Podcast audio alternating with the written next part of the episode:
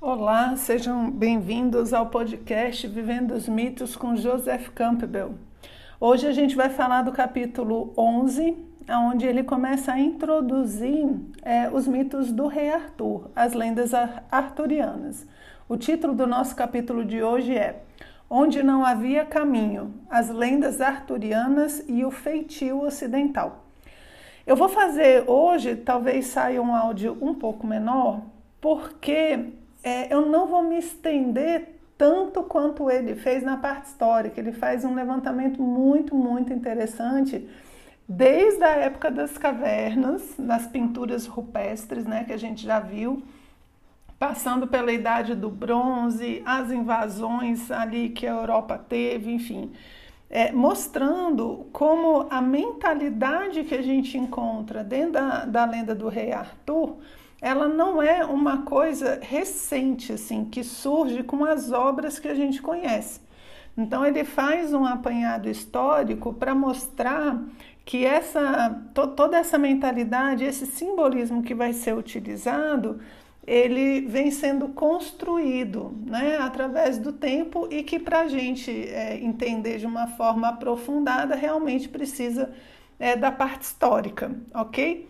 Eu vou usar só a parte mais recente que ele comenta, né, a partir aí da queda do Império Romano, é, aonde a gente junta bastante é, já com essa com esse início das lendas arturianas, né? Então vou pegar a partir de Roma apenas e fazer alguns comentários que ele coloca já falando ali de Tristão e Isolda, já comentando do Merlin, botar alguns comentários que ele já põe para a gente nesse capítulo, tá bom?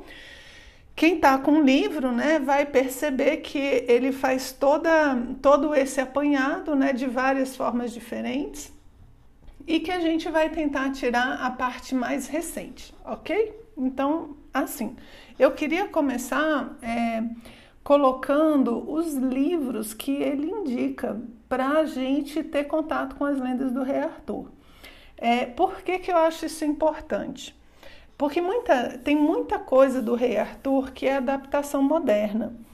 E eu não aconselho a vocês a leitura desses livros pensando que estão estudando mitologia, certo?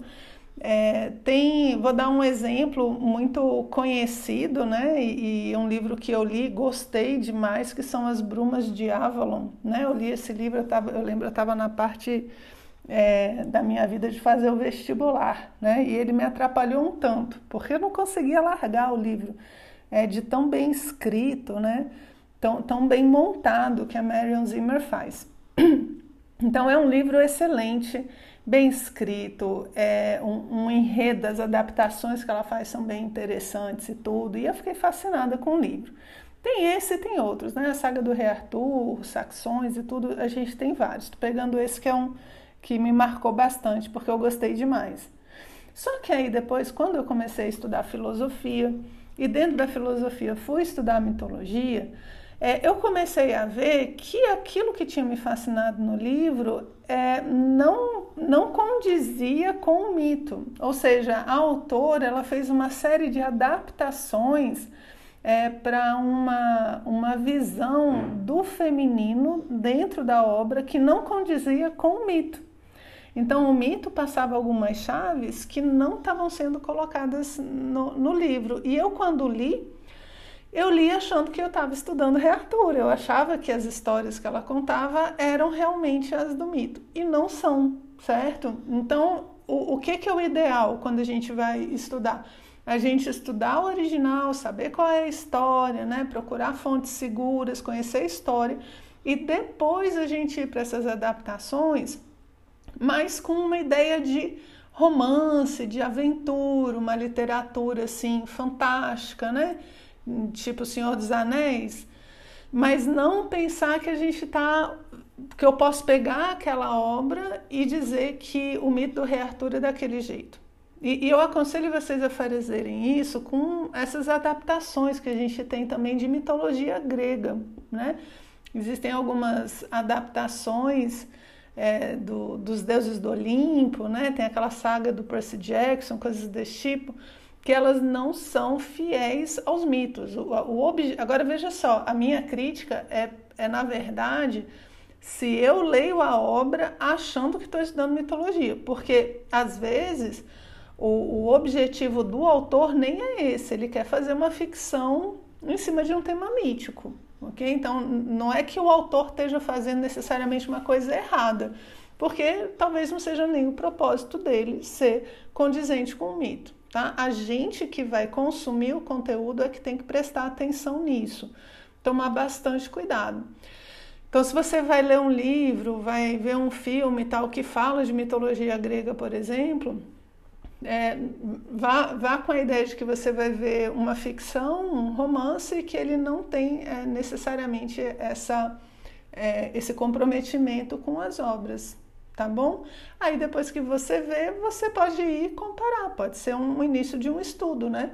Ah, eu fui ver tal filme, lá nesse filme eles colocam é, Zeus de tal jeito. Aí você vai lá e pesquisa como era Zeus realmente dentro da mitologia, ok? Fica aí como uma dica de uma linha condutora é, bem leve, né, que pode te ajudar também a estudar os originais dos mitos, tá bom? Então, é, dos que eu conheço, é, eu, todos eles são adaptações que não seguem o mito, tá bom? Então, não aconselho, principalmente os mais novos, os mais recentes. E, e, e tem um que é com Sean Connery, Sean Connery faz o Rei Arthur. E a adaptação, ela, ela não é boa, ela é péssima, porque o Lancelot ele é visto como um bonachão e tal, e no mito o Lancelot ele é pura honra, né, puro dever. Então, para evitar esse tipo de coisa, é, quais são os livros originais aqui? Originais, não quer dizer que seja difícil, tá bom? São livros da Idade Média, de fato, é, mas que você consegue ler sim, tá? Não precisa ficar com medo, não. Então, ele vai falar que o mais antigo é Perceval, de Chrétien de Troyes. Eu usei todo o meu francês agora, viu, gente? É, que é mais ou menos de 1180. O segundo é Percival, de Wolfram von Eschenbach. Aí vocês dão uma procuradinha na internet, certo? É, que foi a versão que Wagner utilizou, né? E é de 1210. Então, junto com eles, vem um terceiro livro, que é uma tradução feita pelo inglês para o inglês por Mallory. Ele fala e condensado em A Morte de Arthur. E o quarto livro, que é melhor, ele, menor, ele indica o Histórias do Santo Graal, que tem um autor desconhecido. Tá? Existem outros, existem livros também dessa época medieval que falam do nascimento do, de Merlin, tem é, as canções dos Cavaleiros da Távola Redonda, mas esses aqui, esses quatro, são os que o Campbell coloca no capítulo, por isso que eu estou destacando, tá bom? E esse cuidado, então, da gente estudar os originais, ou pelo menos saber que as adaptações, elas não têm essa, esse compromisso de ser fiel ao mito. Então, se você quer estudar o mito, não pegue livros e filmes de adaptações modernas vá ali nos originais, tá bom? Ou então estudiosos, que nem um Campbell, um Jung, né? Um, um, um, pessoal de peso que estuda mitologia e vai te passar coisas interpretadas de maneira é, mais é, fidedigna né? a original. Feita então essa introdução, é o que, que ele comenta? Que esse, esse, conjunto de obras ele chama de uma constelação de, de material, né? porque são materiais que surgem mais ou menos na mesma época. E, e eles surgem é, de uma maneira mais intencional, digamos assim. Então, o mito do rei Arthur, ele, o Campbell fala, ele tem duas etapas, né? A primeira etapa seria essa, aonde a gente vê a cristianização é, das, das tradições que já existiam ali na, na época, né, na Europa. Então, é você pegar é, ideias que vieram ali das invasões dos anglo-saxões, que estão por ali, é, a ideia dos druidas, que é ainda mais antiga, com o mago Merlin, é você pegar as, a, as ideias maiores e colocar para uma tradição cristã. É como se você tivesse absorvendo essas coisas para dentro de uma nova mentalidade. Essa seria a primeira fase ali do mito. E a segunda, que é uma época mais tardia do mito, são as jornadas individuais, certo? Que aí é a busca do Graal, Tristão e Isolda, que é o ciclo arturiano tardio que a gente chama, tá? É, o Campbell não coloca nesse capítulo, é, mas eu vou comentar com vocês, esse processo de cristianização, por exemplo, como é que ele pode ser percebido? Na época aqui da Idade Média, você tem muito a questão das, dos torneios, por exemplo, né? Então, uma das adaptações do mito do rei Arthur, um dos livros que surge na época, coloca que para você reti tentar retirar a espada da pedra, dentro do mito do rei Arthur, né? Que ele vai ter que tirar a espada da pedra para ser considerado rei. Para você fazer isso, você tinha um torneio antes. Então era feito um torneio, aí o vencedor do torneio tentava tirar a espada da pedra. O que, que é a cristianização nesse caso? É que as datas dos torneios nesse, nessa obra, elas são datas é, de dentro do calendário cristão. Então é um torneio na Páscoa, é um torneio no Natal, no dia de um santo. Então eles vão pegando o mito que já é popular ali e vai colocando datas cristãs, por exemplo, dentro da obra, que aí populariza o calendário litúrgico, por exemplo. Tá bom? Então é isso que a gente percebe muito, pegar tradições que já estão ali e incorporando elas dentro dessa é, tradição cristã que predomina na época, ok? Então, dito os livros aqui, é assim, e depois tem o de Tristão mesmo, né? De Tristão, que é o Gottfried von Strasbourg, ok? Que também é um dos livros que ele indica aqui. O que, que a gente vai pegar então da parte histórica? Quero que vocês imaginem o fim do Império Romano, ok? É, o que, que você tem ali na região da, da Bretanha, na região da Inglaterra, né? O que, que a gente tem lá? Uma, uma área que foi romanizada e outra área que não foi romanizada. Então, se você for ver, na Inglaterra existe é, um muro chamado Muro de Adriano. Então, até aquele muro, o Império Romano foi. Depois desse, desse muro, o Império Romano não foi. Só que o que, que acontece? Até esse ponto, até esse muro ali, você tinha toda a proteção romana. Você tinha os, os centuriões, você tinha as leis romanas, enfim, estava tudo ali garantido. No momento em que o Império Romano cai, ele vai, vai perdendo a sua capacidade de cuidar das fronteiras, todo esse exército que ficava nas fronteiras, ele vai ser recolhido, ele, ele vai voltar para ficar, é, no caso aqui, no continente. Então, o Império Romano está enfraquecido, para de cuidar das fronteiras ali daquela região do, da Inglaterra, né, onde é a Inglaterra, o Reino Unido e tudo, ele vai se retirando e no momento em que ele se retira, as pessoas que estão lá, elas não têm condições de se defender. Então é como se fosse assim, tentar fazer um paralelo. Imagina que você mora num condomínio fechado, certo? Você mora num condomínio fechado e tem uma empresa de segurança e ela faz toda a segurança ali da, daquelas casas que estão ali dentro. Aí um belo dia essa empresa fale, né? Porque o Império Romano faliu ali, literalmente. Então essa empresa vai à falência. Aí o que, que ela faz? ela tira todos os guardas, ela desliga os aparelhos de, de segurança, as câmeras, vai embora e deixa tudo. Aí o que, que acontece? As pessoas que moram lá, elas vão ter, elas teriam que assumir a segurança no lugar dessa empresa que faliu. Só que, vocês imaginam a confusão, né? Quem está me ouvindo aí e mora em condomínio fechado já, já imaginou a, a, o caos, né? O que, que vai acontecer? Primeira gangue que souber que você está sem a empresa de segurança, o que, que ela vai fazer? Ela vai invadir, não vai? Ela vai invadir, ela vai saquear, ela vai fazer a festa, certo?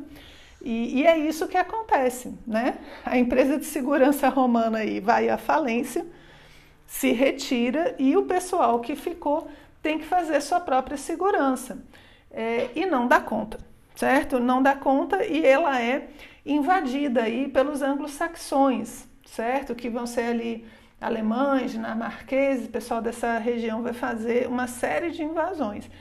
E é nessa série de invasões, então, que você tem é, a, o início do, das lendas do rei Arthur. O rei Arthur, ele, ele surge como um guerreiro, não como um rei especificamente. É interessante que o Campbell fala que ele era um, um bélico, né? ele era um guerreiro é, que lutava contra os inimigos, lutava contra os invasores, e ele teve um grande sucesso em 12 batalhas. Olha só que legal, né? Por quê? Porque, por que 12 batalhas é legal, Renata? Porque 12 é sempre legal. Você está vendo um mito, né? Uma história e aparece 12, você já pode falar que é legal. Por quê? Porque 12 tem muito a ver com a questão dos ciclos, tem a ver com os 12 meses do ano, os, o calendário solar, né? os signos, são 12 apóstolos, são 12 cavaleiros do rei Arthur, né? onde o 13 terceiro é a síntese. Enfim, o 12, assim, é um número legal, viu? 12 pode ficar tranquilo que é um número bacana.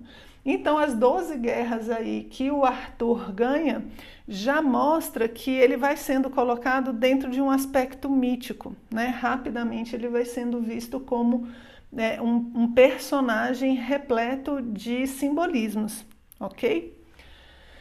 Então, é, junto com essa ideia do rei Arthur, né? E depois nos outros capítulos ele, ele vai entrar. É, junto com essa ideia então do rei Arthur, você vai ter uma figura muito conhecida, que é a do Merlin, né?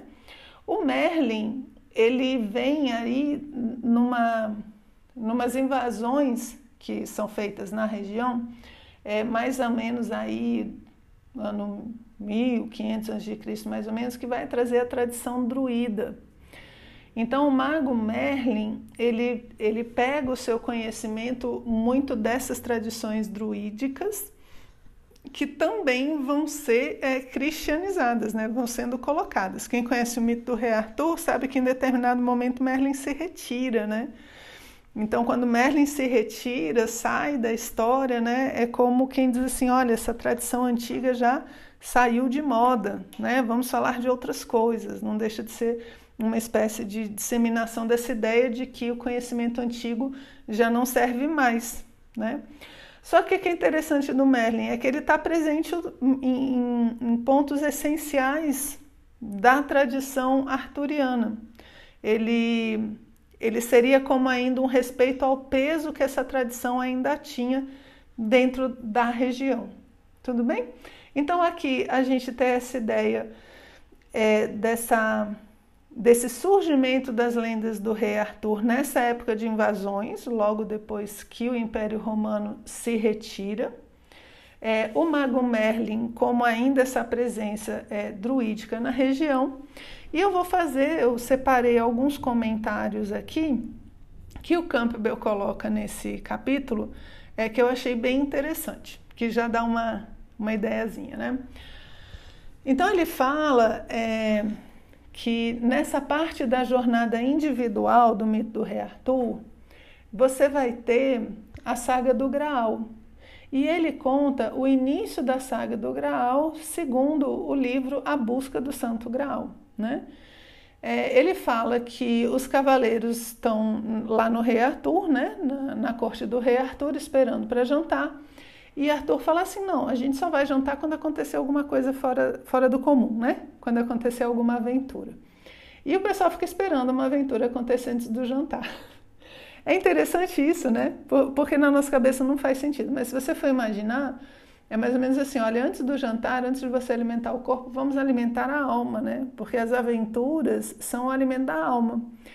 E acontece uma aventura de fato, como sempre acontecia. O Campbell até brinca, né? Falando que, apesar dele falar isso, ninguém ficou achando que ia ter que dormir de jejum, né? Todo mundo estava, não, é só esperar que apareça uma aventura. E realmente apareceu, que foi o quê? O Graal sendo trazido por anjos. E ele fica ali, né, rodando ali na mesa do, do da tábua redonda e tudo. e todo mundo fica olhando para o Graal extasiado, né, meio que hipnotizado. E quando o Graal some, os anjos levam a, a taça do Graal, Sir Gawain, né, que é sobrinho do rei Arthur, ele levanta e fala: propõe uma busca. Proponho que cada um de nós saia em busca desse Graal e cada um de nós deverá contemplá-lo sem véu. Ele fala sem véu porque quando os anjos trazem o grau, ele tem, ele está coberto por um véu, né? Então, o que que Gawain está falando? Vamos em busca desse mistério que nos deixou tão fascinados, né? E vê-lo de frente, ver sem véus, né? E aí eles falam, aí na continuação ele põe assim, ó. Concordaram todos em sair nessa busca, mas pensaram que seria uma desgraça saírem em grupo. E ele fala que aqui é onde você tem essa contradição, essa contraposição entre o grupo e o indivíduo. Né? A gente já viu isso um pouquinho lá para trás em outros capítulos. Né? Então, o que, que eles fazem? Eles entram na floresta não mais em grupo, por quê? Porque agora a gente está na saga individualizada, né? E nessa saga individualizada, eles vão para as florestas e cada um escolhe um ponto onde não havia caminho nenhum. Então, olha, olha só, eles poderiam ir por um caminho que já era conhecido, tipo assim, se você vai na floresta, eu, você, provavelmente, se a gente for para a floresta, a gente vai querer um atalho, a gente vai querer uma trilha, não é? A gente vai querer passar por onde os outros passaram, que seria um caminho seguro. Só que quando o indivíduo dentro do mito, ele vai se posicionar, ele vai reafirmar, afirmar, né, digamos assim, a sua individualidade, ele não segue o caminho dos outros. Lembra lá nos índios, né, que ele fala que eles não seguem o caminho da tribo, que a mãe fala vai para o sul, ele vai para o norte, ele vai justamente para não deve. É justamente esse ir contra o, o coletivo em prol da busca dessa afirmação individual, né? Então eles vão para a floresta e buscam um lugar que ninguém tem andado, cada um escolhe o seu ponto. E aí eles vão fazer o seu próprio caminho. E isso é totalmente ocidental, né? Então eles vão fazer o seu próprio caminho. E, e Campbell faz uma, um comentário que eu achei assim muito legal. Vou, vou ler para vocês. Ele põe assim, ó. É uma, é uma história maravilhosa. O que pretendemos, a viagem, a meta, é a realização de algo que nunca antes existira sobre a Terra nossa própria potencialidade. Cada impressão digital é diferente de todas as outras. Cada célula, cada estrutura de nosso corpo é diferente de qualquer outra pessoa que já esteve nessa terra. Cabe a cada um de nós trabalhá-la, elaborá-la, colhendo nossas informações aqui e ali. Então é, é como se esses, esses cavaleiros procurando a sua trilha individual na floresta é, eles estivessem deixando sua marca no mundo. É, é, como quem diz assim, a minha história é individual, né? E nesse ponto eles representam todos nós, porque cada um de nós tem uma vida individual, única, é, que não se repete. A história da vida de cada um de nós, apesar de ter muitos pontos de conexão, é, ela tem todo um, um peso, uma vivência que torna ela única. Então, são bilhões de pessoas no mundo, se você considerar para trás mais ainda, e cada uma dessas histórias, é, dessas histórias é diferente. Por isso que a gente começa na floresta de um ponto que não tem trilha. Né? Por quê? Porque a gente vai fazer, vai começar a viver a nossa vida. E ela é única, ela não, ela não tem outra. Ela vai ser a, a única pegada que vai ficar. Legal, né? Achei muito, muito bacana.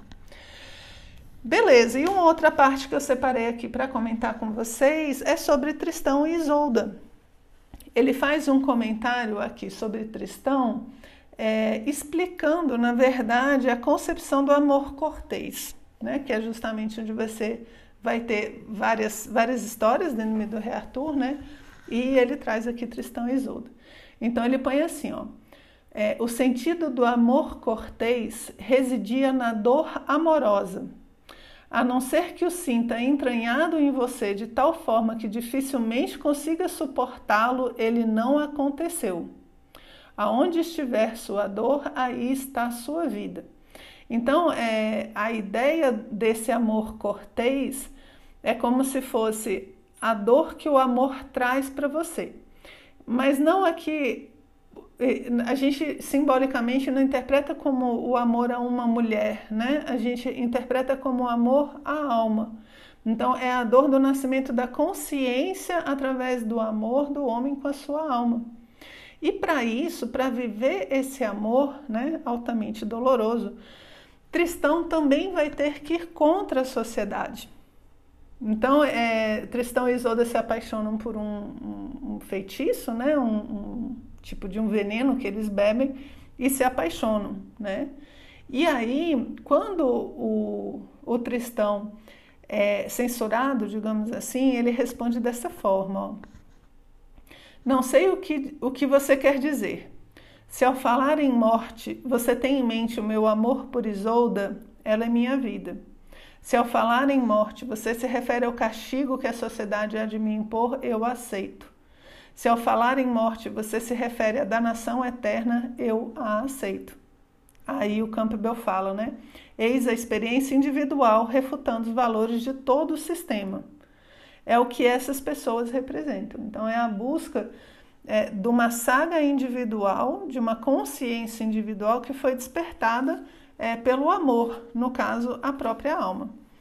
E uma outra característica das histórias de amor cortês é, dessa época que a gente vai ver no mito Arthur é que sempre são amores é, adúlteros, né? São adultérios, não são amores é, pelo, pelo par, é, pelo casal. É sempre um amante, ou uma amante, né? Fora disso. Isso para a gente hoje em dia a gente pode ver como algo talvez estranho, mas na época a gente tem que lembrar que o casamento não era um casamento feito por amor, né? Não era um casamento feito por paixão. Os casamentos eram eram feitos por questões ah, políticas, comerciais, financeiras, né, alianças de guerra.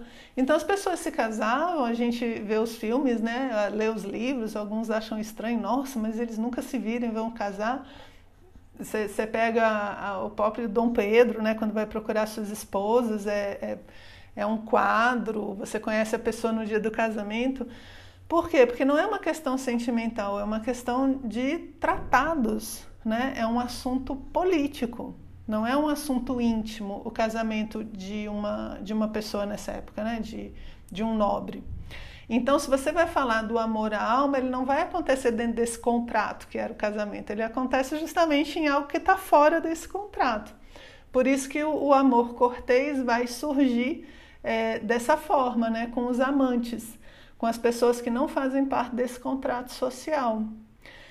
Eu lembro de uma colocação, acho que foi a Rainha Elizabeth, se eu não me engano, primeira, né? É, não, não essa agora, né? A anterior. E aí ela fala assim: é, para o Estado existem os casamentos e para o amor existem os amantes. Essa era a, a colocação dela, que resume bem a forma com que o casamento era visto.